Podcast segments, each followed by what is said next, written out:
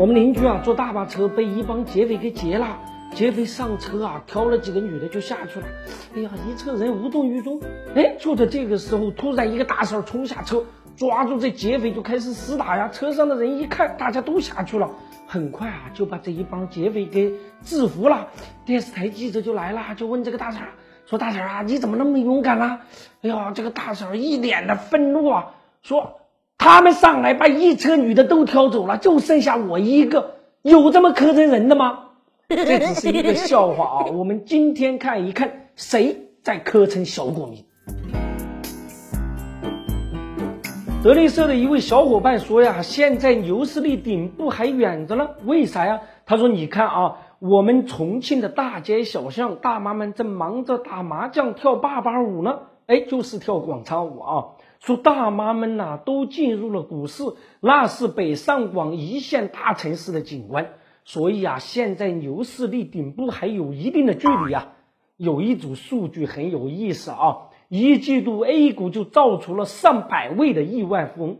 在这一种刺激下呀，一季度有七百九十五万人新进入了股市，其中百分之六十二的是八零后。五十五岁以上的不足百分之五，哎，听上去大妈们进来的比例好像很低哦。别忘了啊，现在中国股市已经进入了第五代股民的时代，绝大多数大妈呢，那都是老股民，他们都相信国家跟着国家战略牛市走，那战略岂能一时半会儿就变了呢？倒是那些新进场的小伙子们呢，百分之九十的账户资产呢都不足五十万，他们的交易那是相当的急躁，一季度的换手率高达百分之百。证监会呀就站出来提醒年轻人说呀，做足功课再炒股，明明白白当股东。哎呀，听上去怎么那么别扭呢？难道是要让大家泡妞泡成老公，炒股炒成股东？我不会再爱上任何人，因为我害怕失去。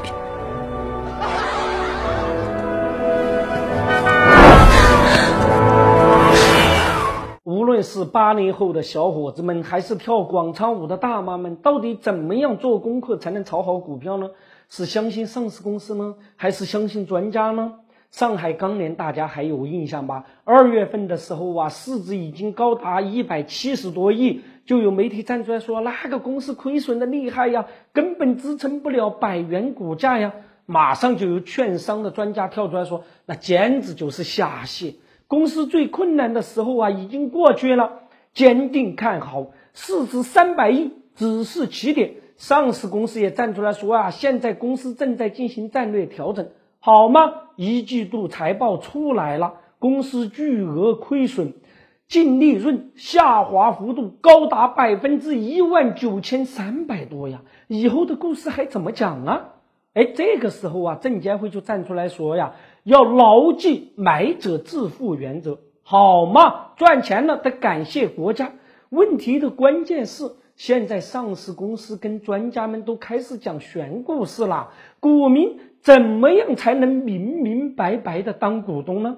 证监会应该加大对坏孩子的打击力度。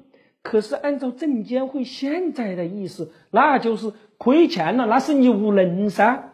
现在面对牛市的诱惑，股涨股落，也许证监会会说。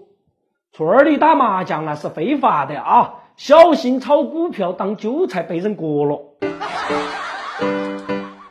我们还有一个微信公众号平台德林社，如果还想了解有趣、好玩、听得懂的经济学，那就在微信里搜文字“德林社”或者拼音“德林社”，点击关注即可。记住，不是德云社，是德林社，别设错了哟。